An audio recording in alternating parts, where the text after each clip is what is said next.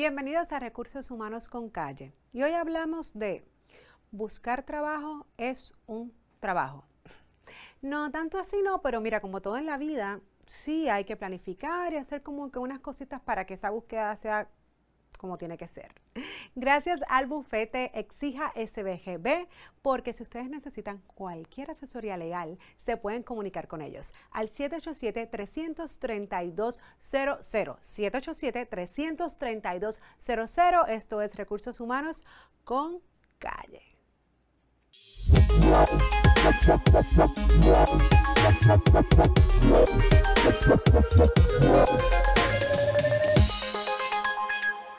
Hoy día hablamos mucho de que difícil están las contrataciones, el reclutamiento, la selección, pero también es difícil desde la otra parte como empleados buscar empleo, porque buscar empleo por buscar empleo, pues tal vez hay sí muchas oportunidades, pero ¿cuál es la oportunidad que de verdad es compatible para ti?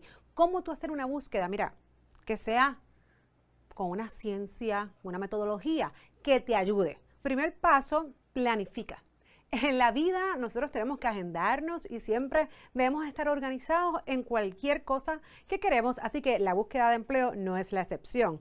Organizarte y tener unos pasos básicos diarios, mantener una agenda de todas esas gestiones diarias que hacemos cuando estamos buscando empleo. Número dos, tener ese objetivo claro. Piensa en un trabajo, pero no en cualquier trabajo, en ese trabajo que deseas, que se relacione con tu perfil académico o que requiere habilidades que tú domines muy bien, porque obviamente queremos estar en un lugar que nos sintamos cómodos y podamos dar el máximo. Número 3. Estudia tu mercado laboral. ¿Tú sabes cuántas empresas en tu industria, en tu sector, en lo que tú haces, operan en tu ciudad, cerca de donde tú vives o de repente quieres un cambio por completo a donde te quieres mudar? Es importante conocerlo.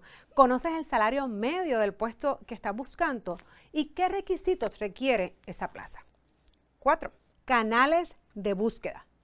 Tu red de contactos es sumamente importante. Eso que llamamos networking, siempre es bueno tenerlo. Redes sociales, ya sea LinkedIn, Facebook, Twitter, Instagram, hasta TikTok. Portales de empleo generales y especializados por sectores o profesiones Todavía sí hay anuncios en la prensa. No es que sea como antes, pero hay. Agencias de contrataciones o lo que conocemos como staffing, headhunters, también te pueden ayudar. Consultores independientes de selección de personal y también algunas asociaciones que te pueden ayudar y puedes hacerte miembros, como Cámara de Comercio, colegios, asociaciones industriales, entre otros. Eventos, ferias de empleo instituciones relacionadas con tu empleo. Muchas personas se gradúan de ciertas academias y olvidan que pueden regresar y que estas academias siempre mantienen información de puestos relacionados a lo que obviamente enseñan y lo pueden ofrecer a las personas egresadas. Autocandidatura, anticiparte y ofrecerte a las empresas, aunque no haya en ese momento un puesto de empleo ofertado. Así que eso es sumamente importante y me voy a detener acá porque a veces buscamos empleo solamente cuando está la posición, cuando está la disponibilidad, pero la realidad es que si tú ya escogiste el objetivo y quieres en tal empresa, en tal ciudad, y hoy no está la oportunidad, pero quién sabe si en un futuro, si en tres meses, en un año. Así que siempre mantén esa comunicación en la medida que puedas con esa empresa que tú quieres trabajar. Cinco, actualiza el resumen. El currículum sigue siendo la mejor carta de presentación. Por eso una búsqueda activa de empleo requiere tu actualización y adaptación en las funciones del perfil al que optes que estás buscando.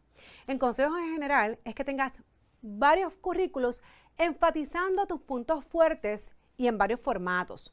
En ocasiones vamos a necesitar un resumen para un puesto de trabajo y a lo mejor con algunas adaptaciones para otro puesto de trabajo. 6. Adapta tus solicitudes. Cada canal tiene sus peculiaridades y diferencias para solicitar empleo. Así que infórmate sobre el funcionamiento de cada portal de empleo y ajusta tu solicitud a sus requerimientos, ya sea el formato, el lenguaje, documentación presentada, entre otros. Número 7. Presenta tu autocandidatura. Muchas empresas están abiertas a recibir candidatos para procesos de selección futuro, así que como les dije anteriormente, hagan esa búsqueda y no se me decepcionen o no se me desanimen si al momento todavía este puesto no está disponible. Número 8. Aprende más sobre los procesos de selección, ya sea evaluaciones, pruebas de actitudes, de idiomas, destrezas, estudiar la descripción del puesto, el tipo de entrevista. No te pongas nervioso. En ocasiones hay empresas que utilizan entrevistas de panel. Y hay candidatos que de repente se sorprende. ¡Wow! Tres personas entrevistándome. Es posible que eso pase. Eso cada empresa tiene su formato de hacer entrevistas, así que ya ve preparado con que eso puede ser una posibilidad. Número 9 registros de actividades. Lleva un registro diario. Las empresas que han enviado tu resumen con su fecha, solicitudes de empleo que has completado, contactos e interacciones que has establecido en diferentes canales como Facebook, LinkedIn o cualquier otro canal donde hayas puesto tu disposición para trabajar. Tu registro mismo te va a ayudar a valorar las respuestas a tus acciones y cuán efectiva está siendo tu búsqueda de empleo. Y número 10 cambio de estrategia.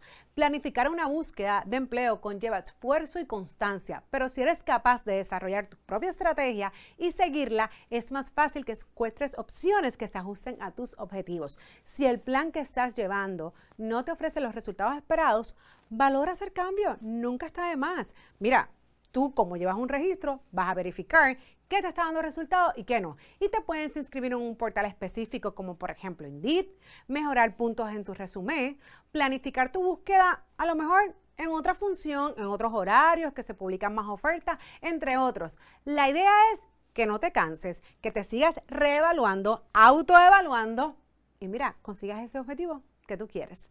Esto es Recursos Humanos con Calle.